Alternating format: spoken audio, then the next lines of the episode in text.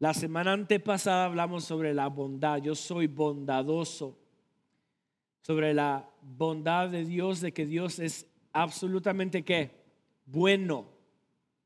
Bueno, que todo lo que Él hace lo hace en buena manera, de buena forma.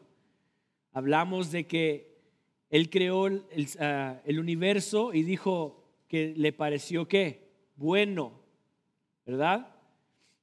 Hablamos sobre la bondad de Él, sobre la benevolencia, beneficencia y la complacencia de Dios. Entonces, el día de hoy vamos a seguir con nuestra serie Yo Soy y vamos a hablar un tema de que mientras yo lo estoy estudiando me trae a la memoria el primer mensaje que yo di en toda la historia de mi vida. Me recuerdo de que estábamos en una iglesia con este Agapito Senior y pusieron a tres jóvenes a predicar 15 minutos cada joven de lo que Dios nos hablara, de lo que queríamos expresar. Y recuerdo muy bien de que eh, estábamos, eh, Héctor, era Héctor, mi hermano, era yo y también era Joseph, Joseph Carranza. Y recuerdo de que predicó Joseph primero, después fui yo, y yo quise hablar sobre un tema, no sé, un tema muy común en la Biblia, pero recuerdo que cuando me dieron el micrófono solo me salieron tres palabritas. Y eso fue todo. Me fui en blanco. Yo me recuerdo que me paré enfrente de un espejo en la casa y recité todo lo que yo había escrito y casi como que me lo memoricé. Y me puse un reloj para ver cuánto me tardaba y sí, lo, platiqué como que si yo estaba predicando, hermanos, abran su Biblia, bla, bla, bla, bla, bla, bla. Y cuando miré dije, ah, 20 minutos, perfecto. Es lo que necesito. Y cuando fui a la iglesia y me dieron el micrófono y miré un montón de hermanos así, me fui en blanco. Se me fue toda la mente. Y resulta de que pues nada más dije, hermanos, el día de hoy vamos a hablar sobre el amor. Y, le, y dije, hermanos, Dios es amor. Y todos se me quedaron mirando. Amén. Las ovejitas decían. Y en ese instante recuerdo de que se me fueron todas las palabras. Y lo único que hice fue cerrar la Biblia e irme a hincar. Me fui a hincar y a llorar. Porque fallé, sentí que fallé. No pude decir absolutamente nada, todo se me borró, todo se me fue. Y una hermana me dijo, hermano, muy bien, usted predicó, usted predicó muy bien, me dijo. Hermana, lo único que dije fue Dios es amor. Los perfumes más buenos y caros son los que vienen en botellitas tan chiquitas, me dijo a mí. Fue la primera vez que yo me paré en un púlpito, en un altar, en una plataforma para predicar. mientras estudiaba este sermón hoy, mientras lo preparaba, me estuve recordando mucho de ese momento en mi juventud, cuando era joven, bello y flaco. Pero bueno, Hoy en nuestra serie Yo soy amor.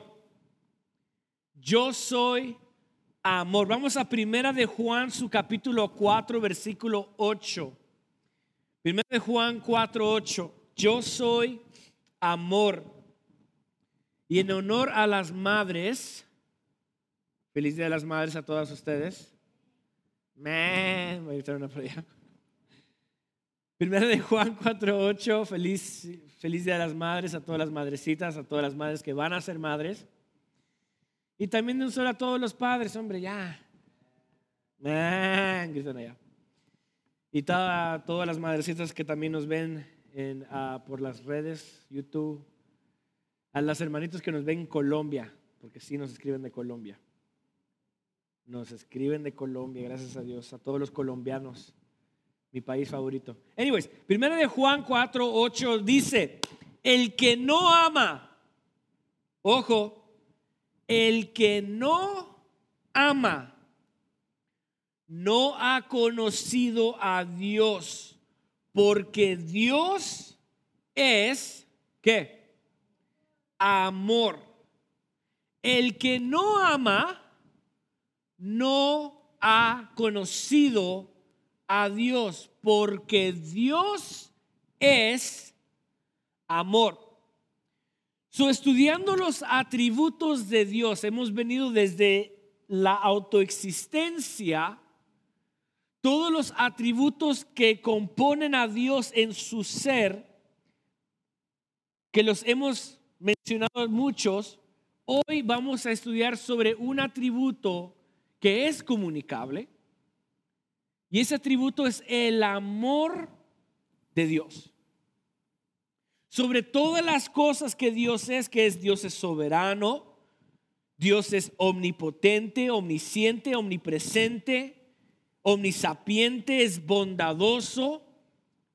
Sobre todos los atributos que Dios es en su ser, Dios también tiene la capacidad de ser un Dios de amor.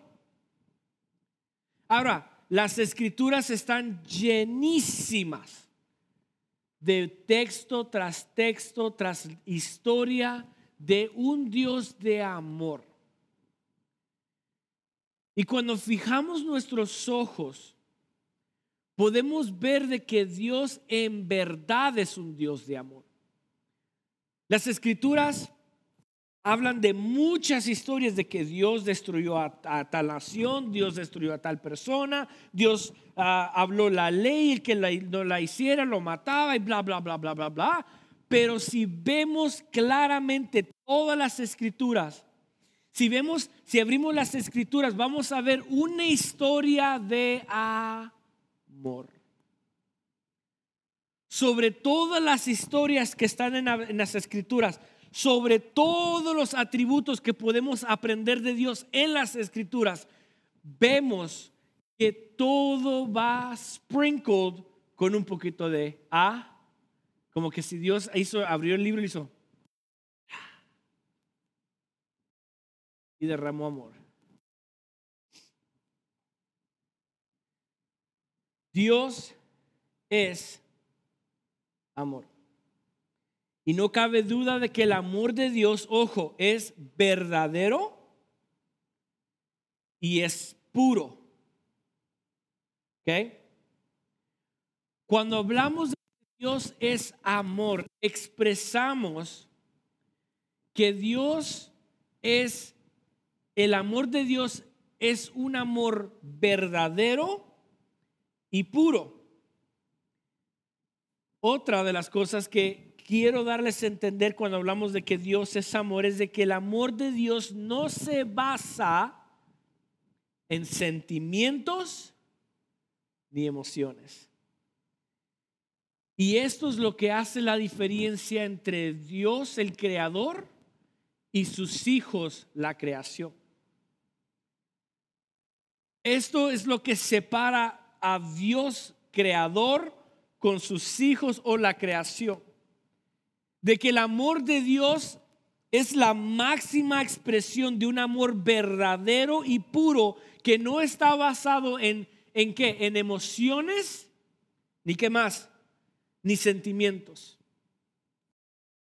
Yo pudiera decir en mi humanidad que mientras mi esposa me sea fiel, mientras mi esposa me ame, mientras mi esposa me respete, yo la voy a amar, la voy a respetar y la voy a cuidar.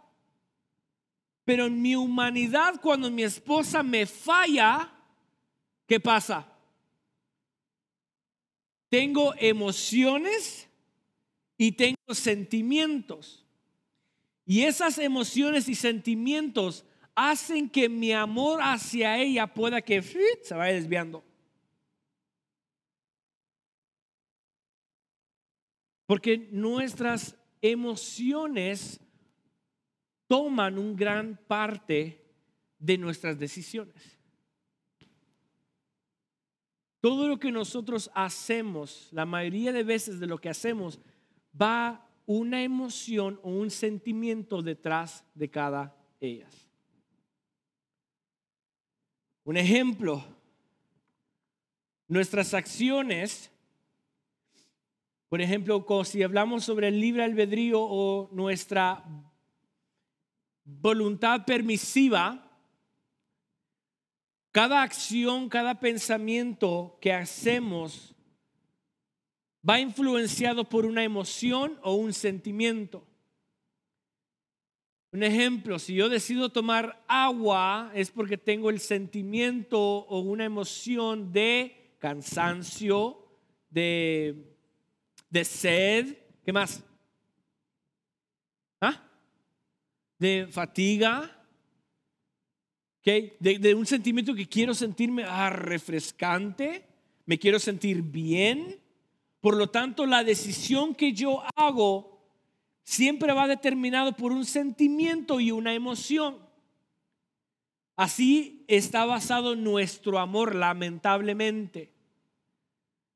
Lamentablemente nuestro amor siempre va a ir acompañado por un sentimiento o una emoción.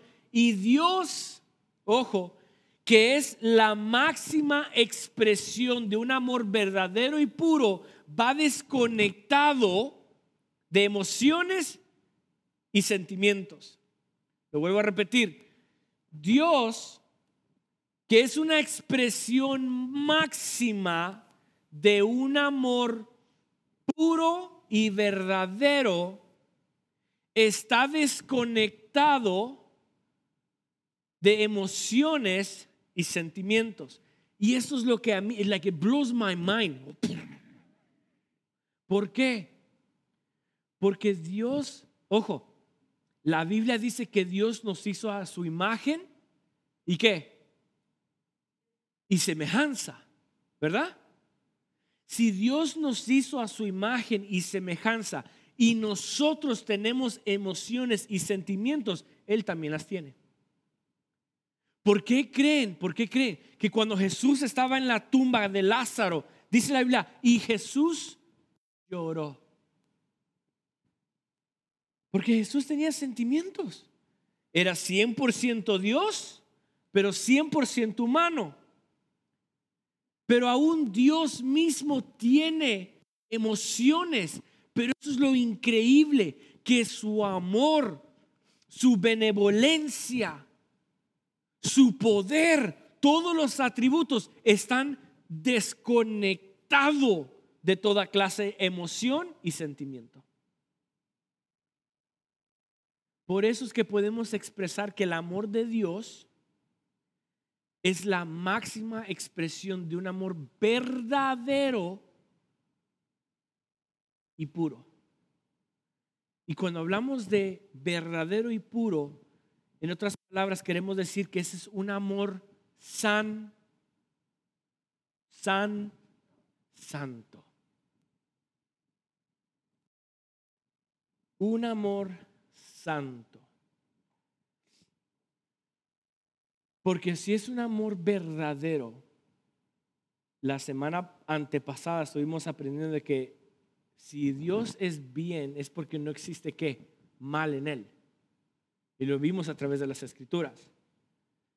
So, si es verdadero, significa que no hay mal en ese amor también. Y eso es lo que hace puro, la esencia. Es un amor tan santo que Dios tiene para nosotros.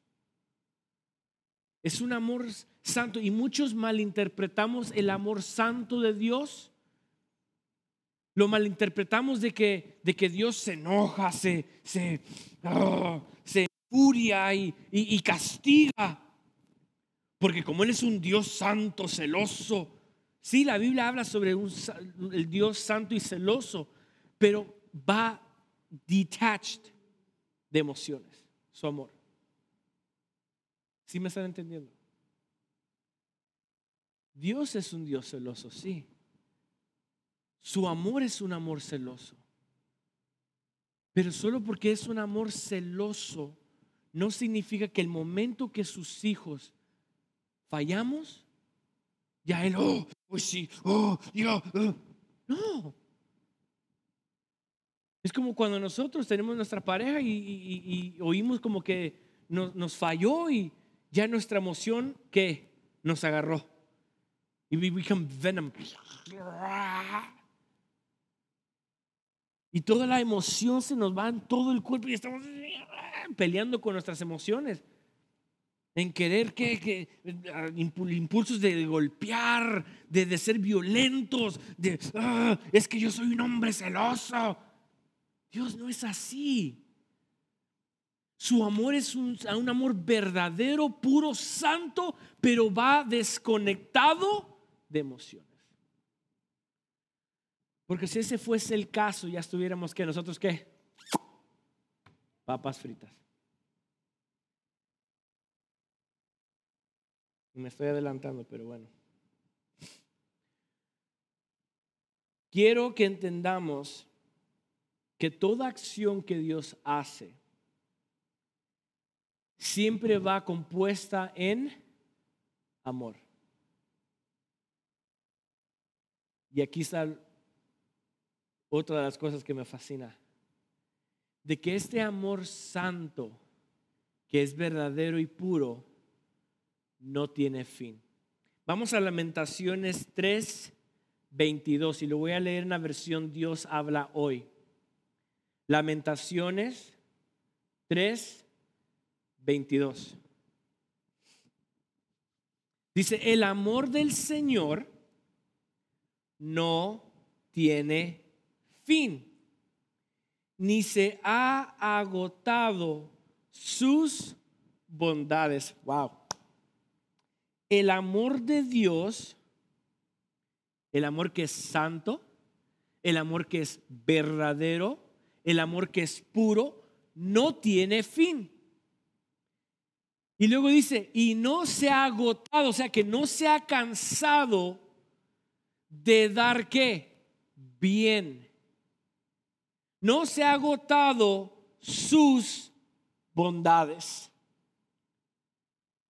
O sea, Juan nos está describiendo, hey, si tú no, si tú no amas, si tú no eres capaz de amar, es porque no has conocido a Dios.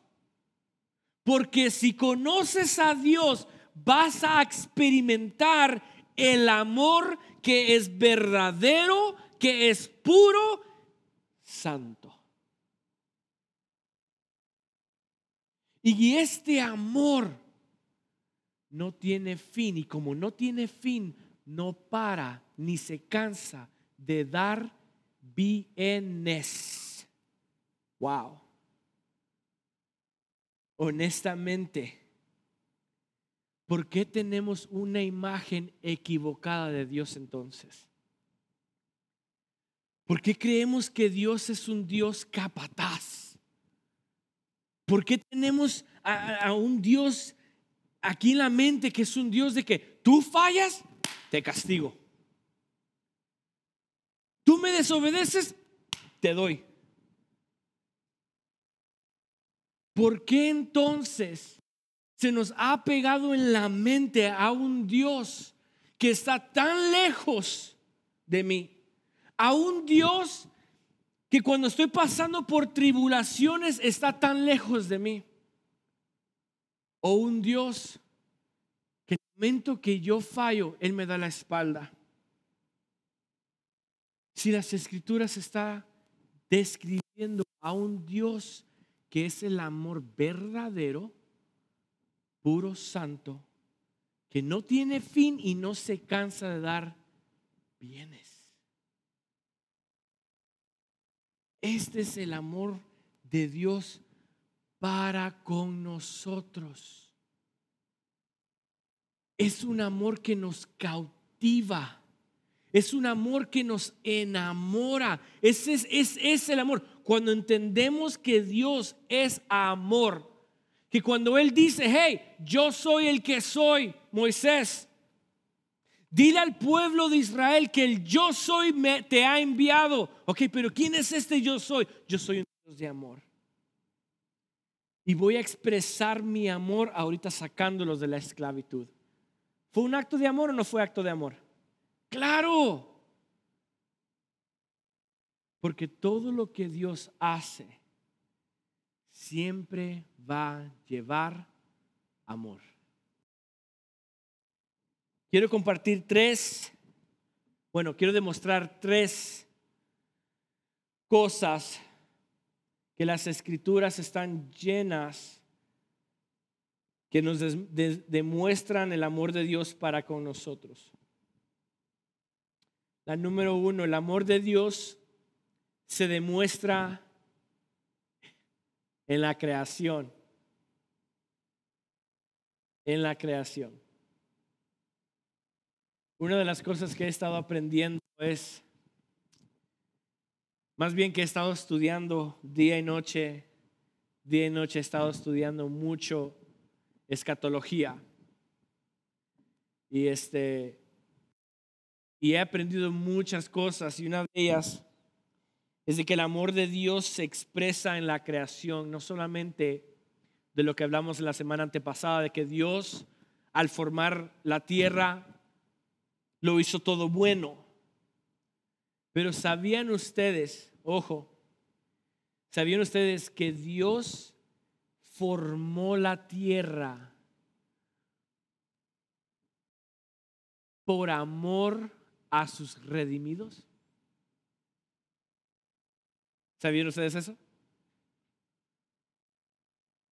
Dios cuando pensó en la eternidad y dijo, hagamos el universo. Génesis 1.1, vamos, dice, en el principio Dios, perdón, en el principio creó Dios los cielos y la tierra. Quiero que, pensemos en esto. Dios está en la eternidad.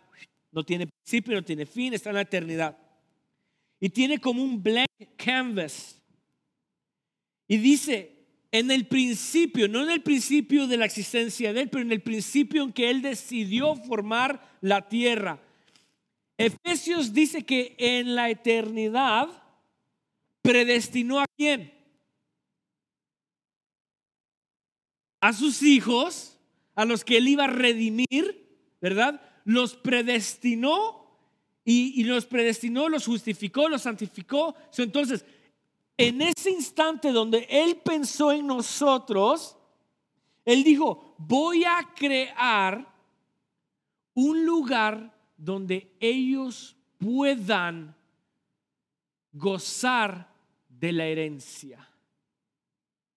Y formó la tierra e hizo, y por eso es que dice, en el principio creó Dios los cielos y la tierra. Cuando formó la tierra, y lo hizo todo, y lo miró y dijo, chihuahua, eso está mm, chulada esa cosa. Y Dios vio que era qué? Bueno, lo afirmó y lo bendijo, ¿verdad?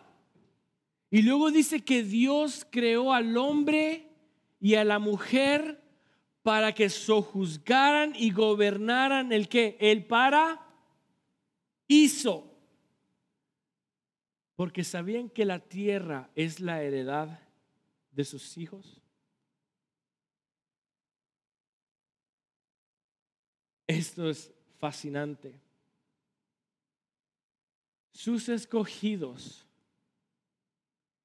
Somos escogidos no solamente para ser justificados, santificados, perdonados, pero somos escogidos para gozar de la tierra como herencia. Significa que cuando Cristo venga, dice la Biblia que los que estaban en, en Cristo y estaban durmiendo resucitarán primero. Y nosotros que hemos quedado vivos, dice Pablo, seremos arrebatados. Y luego Dios hará un cielo nuevo y tierra nueva donde sus hijos van a ser los herederos de la tierra. Vamos a la Biblia para esto, para comprobarlo. Salmos 37, 29. Salmos 37, 29. Dice, los justos heredarán la tierra y vivirán para siempre sobre quién? Sobre ella.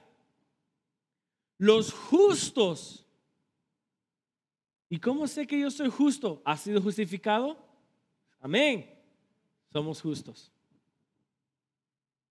Los justos heredarán la tierra y vivirán para siempre sobre ella. Salmos 37, 11, lo voy a leer en la versión Dios habla hoy. Dice, pero los humildes heredarán la tierra y disfrutarán de completa paz. Hmm. Mateo 5, 5. Bienaventurados los mansos. Esto es Jesús hablando en el monte, eh, eh, dando el, sermón del monte. Mateo 5, 5 dice, bienaventurados los mansos, porque ellos recibirán la tierra ¿por qué? Por heredad. Entonces, nosotros fuimos un acto de amor al predestinarnos. Fue un acto de amor al crear el universo.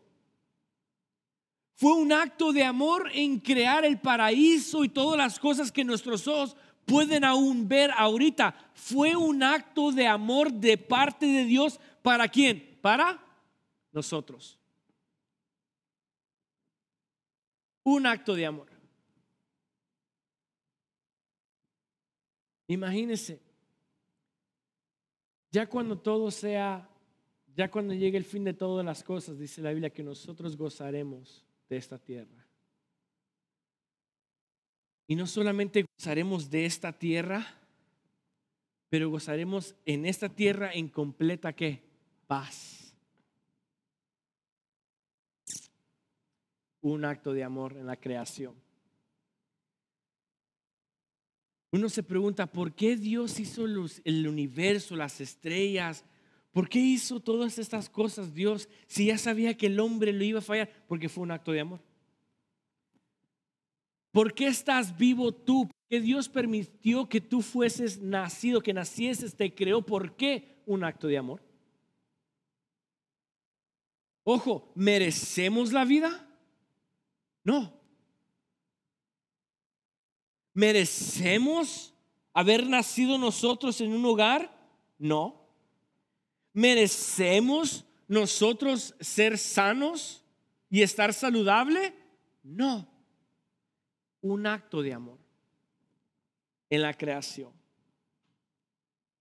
Dios no era obligado, ojo, quiero que entiendan, Dios no era obligado en crear los cielos y crear la tierra, Dios está completo en sí mismo. Él está completo en Él, Él no tiene necesidad de nada, pero Él al formar la creación fue un acto de amor para sus escogidos. Porque a Dios no le beneficia nada, no le hace nada. Él que el mundo exista o no existe no hace más o menos a Dios. Dios es, Dios es, es. Está completo ya. Pero esto es un acto de amor en la creación. Número dos, el amor de Dios es demostrado en nosotros los redimidos. Efesios 2, 4 y 5 dice de esta manera. Dice, pero Dios que es rico en misericordia por su gran amor con que nos amó, aún estando nosotros muertos en pecados, nos dio vida juntamente con Cristo. Por gracia sois salvos. Este es el segundo acto de amor al leer las escrituras. Vemos el Viejo Testamento, vemos el Nuevo Testamento, vemos el viejo pacto con el nuevo pacto y todo alumbra y todo señala un acto de amor de Dios para sus hijos los redimidos. Su amor se demuestra en la vida de los redimidos. Está describiendo Pablo en Efesios, hey, nosotros estábamos muertos en nuestros delitos y qué? Pecados. Recordemos de que cuando Dios formó el, el universo en amor, en amor, estableció la primera pareja en amor, los creó en amor porque no era necesario, pero demostración de amor creó al primer hombre. Y dijo, todo lo que tú ves es tuyo, Adán. Disfrútalo a lo máximo. Disfrútalo. Todo lo que tú ves es tuyo. Lo he creado en amor hacia ti, hacia ustedes. Y recordemos de que Adán pecó.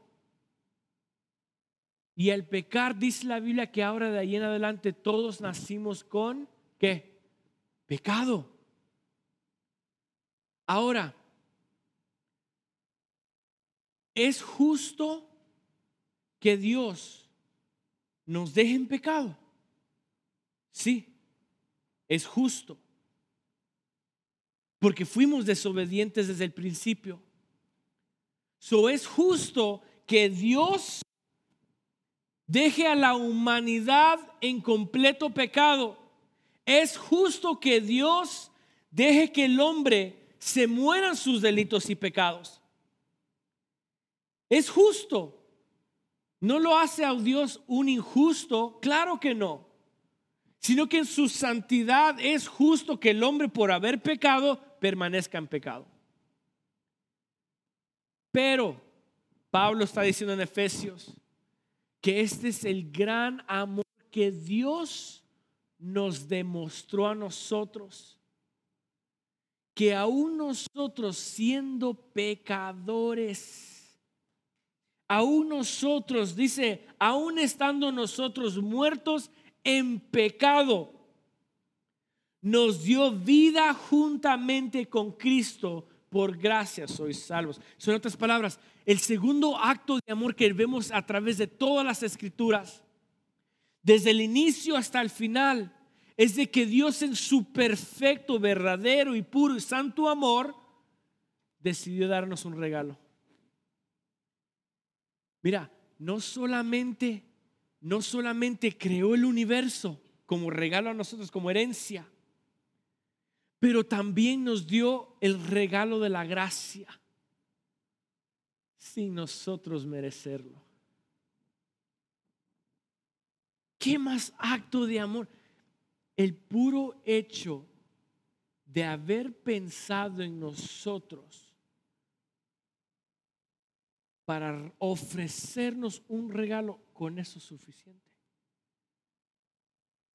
Con eso es suficiente. El plan de Dios desde la eternidad dijo, voy a formar la tierra para los que van a heredar y los que van a ser redimidos. Pero me va a fallar. entonces yo ya tengo el plan en amor hacia ellos que aún ellos estando en, muertos en sus pecados, yo les voy a dar esta gracia. Y el amor de Dios, ojo, lo que lo hace diferente también entre nosotros y Él es de que su amor se basa en acción. Su amor se basa en acción. el amor de Dios no es de palabras. El amor de Dios no es en pensamiento. El amor de Dios es revelado en acción. Ve como nosotros a veces decimos, ah, le voy a comprar un regalo a mamá. Y se nos pasa y no compramos nada. Ah, mamá, te iba a comprar algo. Con la idea basta. Ah, ya nos sentimos bien. Eh, sí, por lo menos pensé en ella. No se lo compré, pero pues pensé en ella. Porque el pensamiento basta, ¿verdad? Pero Dios no es así. Dios no dice, voy a redimirlos y luego se ocupa, ah, no los redimí. Pero bueno, pensé en ellos tan siquiera. No, el amor de Dios se expresa en acción. De que la Biblia dice que Dios siendo perfecto, santo, puro, decidió hacerse qué? Carne. Y se vistió de pecado. Y ojo, estando clavado en la cruz, fue su amor de Dios que lo sostuvo en la cruz. Y no fueron los clavos que tenía en sus manos.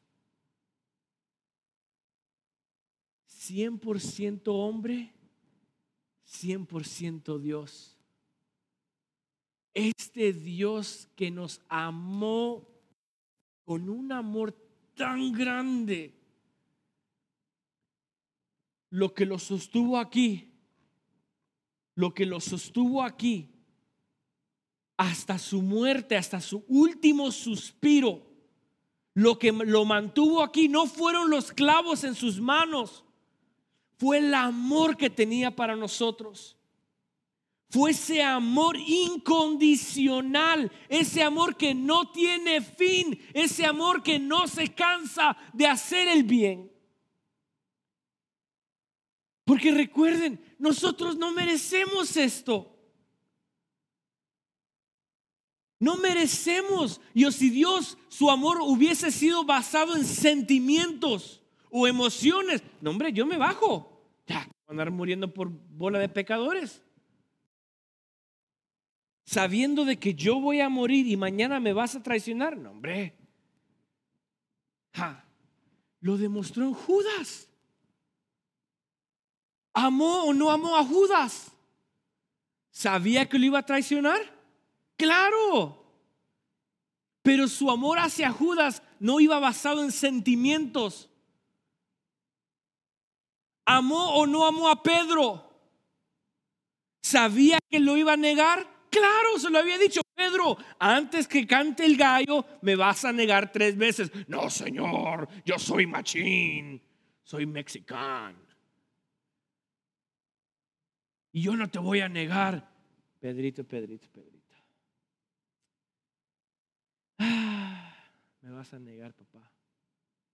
No, yo voy contigo hasta la muerte. Está bien, pues, Pedrito.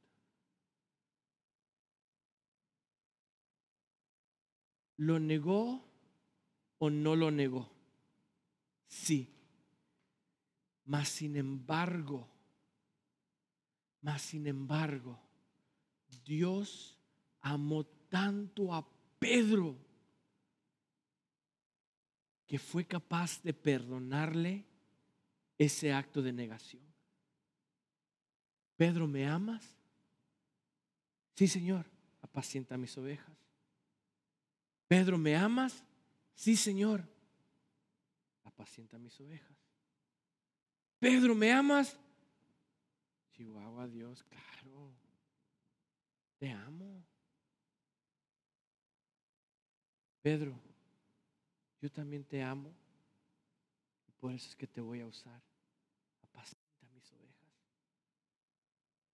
El amor de Dios no se basa en lo que nosotros hacemos. Si no estamos papas fritas, el amor de Dios se mantiene verdadero, puro, santo, sin fin, no por nosotros, pero es porque ya Cristo murió y pagó el último precio por nosotros. So, el momento que Dios ve que sus hijos se desvían, se van, resbalan, caen. Dios aún está allí con ese amor fiel para sus redimidos. Ya los perdonó. ¿De qué más los tiene que perdonar? Recuerden que Dios vive en la eternidad y por lo tanto cuando dijo, te perdono, ya perdonó nuestros pecados del pasado, del presente y del futuro. Ya somos perdonados.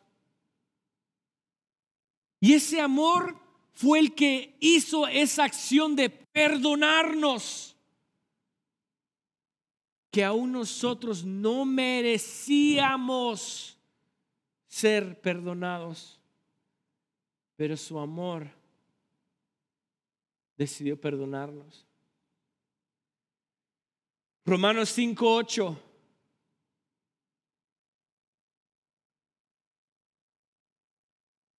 Mas Dios muestra su amor para con nosotros en que siendo aún pecadores, Cristo murió por nosotros. Realmente se toma valor. Se toma un amor verdadero. Pongamos a pensarnos. ¿Soy capaz? Hagas esta pregunta. Quiero que todos nos hagamos esta pregunta y seamos honestos honestos. ¿Seré yo capaz de ayudarle a una persona sabiendo que el día de mañana me va a traicionar? ¿Seré capaz yo? Y, pensemos bien, hagámonos la pregunta y contestemos con honestidad. ¿Seré yo capaz de amar a una persona y demostrar un bien sabiendo que el día de mañana me va a traicionar. Yo creo que el 99.999999999 de nosotros la respuesta sería no. ¿Saben por qué? Solo en las personas que les deben dinero.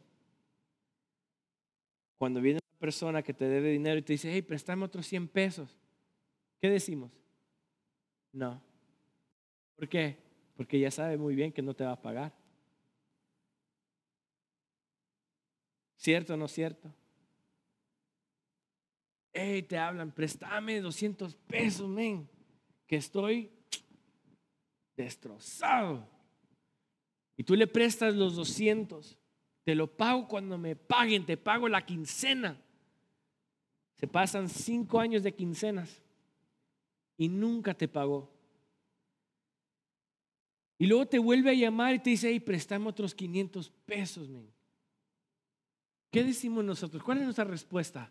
Oh, men, hoy no tengo. Porque sabemos muy bien que la persona no nos va a pagar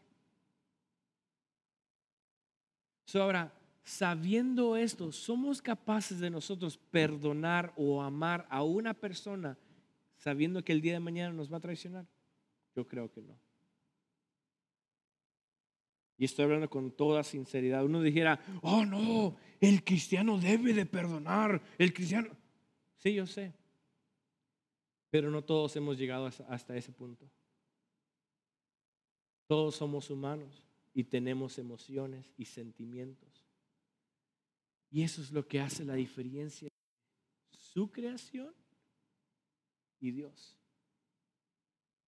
De que Dios no mete sentimientos en sus decisiones. Él nos ama tanto, tanto, tanto. Es un amor, es su esencia, es quien Él es. Es amor.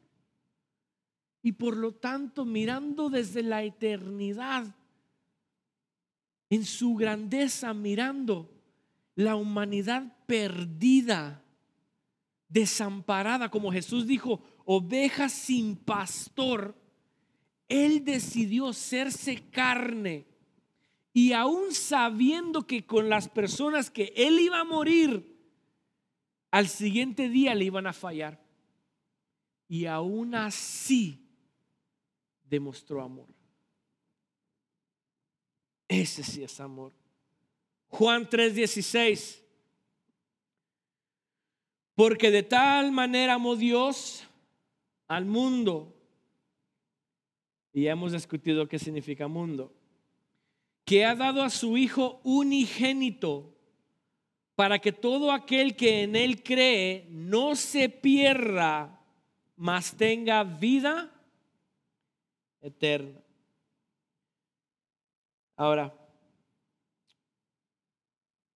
demostró su amor incondicional, santo, en la creación, a los redimidos. Y lo tercero, muestra su amor cada día. El amor de Dios se demuestra cada día. Cada día. Vamos a Jeremías 31, 3. Jeremías 31, 3. Dice, Jehová se manifestó a mí hace ya mucho tiempo. O sea, esto es Jeremías diciéndole al pueblo de Israel, hey, Dios se me ha revelado a mí y ya tiene tiempo que se me reveló. Dios me habló y me dijo estas cosas. Miren lo increíble de las cosas que Dios le dijo, diciendo, con amor eterno he amado. Por tanto, te prolongué mi misericordia. Jeremías, tengo una revelación nueva para ti. A ver, Señor, háblame que tu siervo oye. Jeremías, eso te va a encantar, Jeremías. Uh, y como una persona tan ah, emocionada y tan... Jeremías, te tengo, te tengo algo, te quiero revelar algo. Dímelo, Señor, dímelo.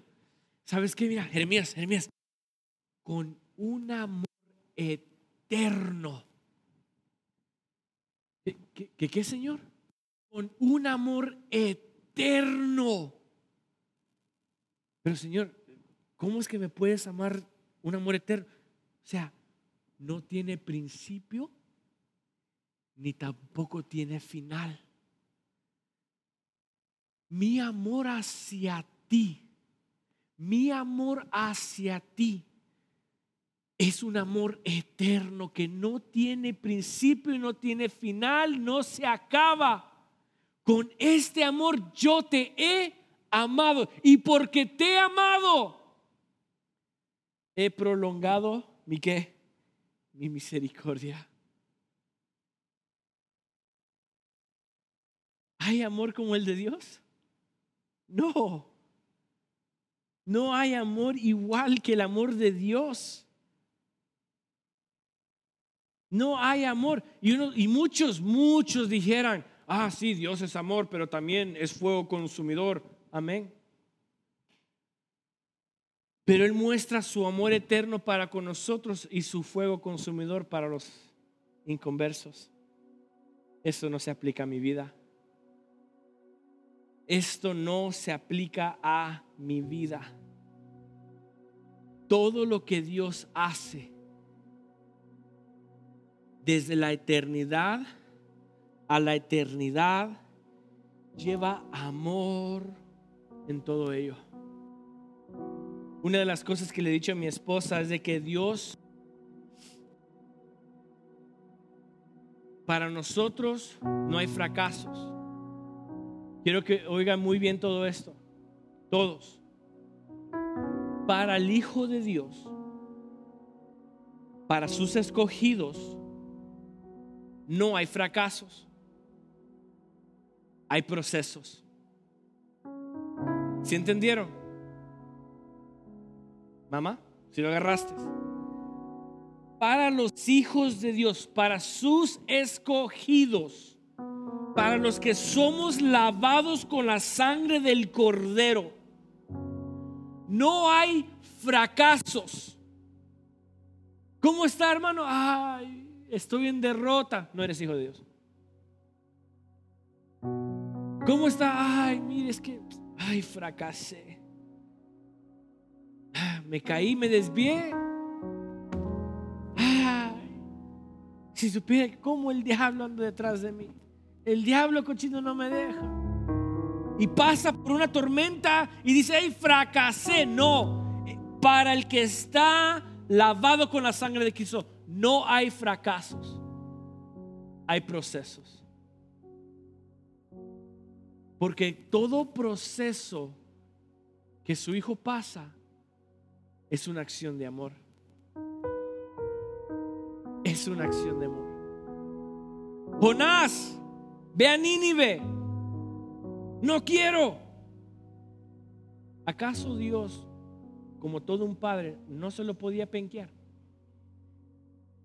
No lo podía consumir. Morite. Se muere. No, pero un acto de amor le llamó a una ballenita. Free Willy, vení para acá. Vino, se lo tragó. Tres días pasó adentro del vientre de una ballena, de un pez, dice la Biblia. Eso fue un acto de amor. Porque qué increíble que una ballena se pueda tragar a un humano sin masticarlo. que alguna persona pueda sobrevivir adentro de una ballena. Como que eso es imposible, ¿no? Pero fue un acto de amor. Y Dios le dio otra oportunidad a Jonás. Jonás, mira, veniste a salir a Nínive. Aquel aprendió su lección, pero tuvo que pasar por un proceso. Sadrach, Mesach y Abednego tuvieron que pasar por un proceso. Daniel tuvo que pasar por un proceso. José pasó por un proceso. David pasó por un proceso. Todos los hijos de Dios no fracasan, pasan por procesos. Y esos procesos es un acto de amor de Dios hacia sus hijos. ¿Por qué? Porque Él quiere que seamos como Él cada día. Y como lleva amor, no es para nuestra destrucción. No es para que nosotros suframos, es para que lo reconozcamos y queramos ser más como Todos los días que usted se levante, abra los ojos, ya fue un acto de amor. El momento donde usted se levante, aunque se levante con un gran dolor de cabeza, que, ah, que aunque usted piense que el, cerebro se le va a salir por la nariz, aunque el dolor de cabeza lo esté, ah, o dolor de espalda, ah, un acto de amor. Porque usted no merece vida. En su justicia no merecemos vida, pero decidió dárnosla. Vida. Ese es amor. Lamentaciones 3, 22 y 23 para terminar. Lamentaciones 3, 22 y 23. Dice, por la misericordia de Jehová no hemos sido que consumidos, porque nunca decayeron sus misericordias. Nuevas son cada mañana. Grande es su fidelidad. No hay amor como el amor de Dios. No hay nadie que pueda amar como Dios ama. Dios es grande, rico en amor. Es quien Él es. Que decide no solamente crear el universo para sus escogidos, no solamente decidió sacarnos de la muerte a la vida, pero aún decidió darnos misericordias todos los días. Todos los días. Todos los días. El día que usted se levante, tenga un accidente, pase por una situación, pase por cualquier momento en la vida y todavía tiene vida, es un acto de amor. Si sus pies todavía están parados, aún si sus pies ya no le dan y tiene que usar silla de rueda, un acto de amor. Aún, aún, si la muerte nos llama y dormimos, porque ojo, no es el fin de nosotros, es un acto de amor. Cuando Dios venga por su pueblo y baje en las nubes y dice la Biblia que todo ojo le verá y los que están muertos o dormidos resucitan un acto de amor y se van al cielo con Él y reinan y luego descienden y, venimos a la tierra a morar por toda una eternidad. Un acto de amor. Dios nos ama tanto, nos ama tanto, tanto, tanto. De que no hay amor inigualable. No hay amor que se pueda comprender. Su amor no se comprende. Señor, yo te he sido infiel todos los días, todos los días. Y aún así me amas. Sí. Porque mi amor no tiene fin. Mi amor no se entiende. Mi amor no se comprende. Pero mi amor se puede vivir. Vive que todos los días te demuestro mi amor. Ese es el Dios glorioso a que nosotros le servimos. Cierre sus ojos. Padre, te doy gracias en este momento por tu amor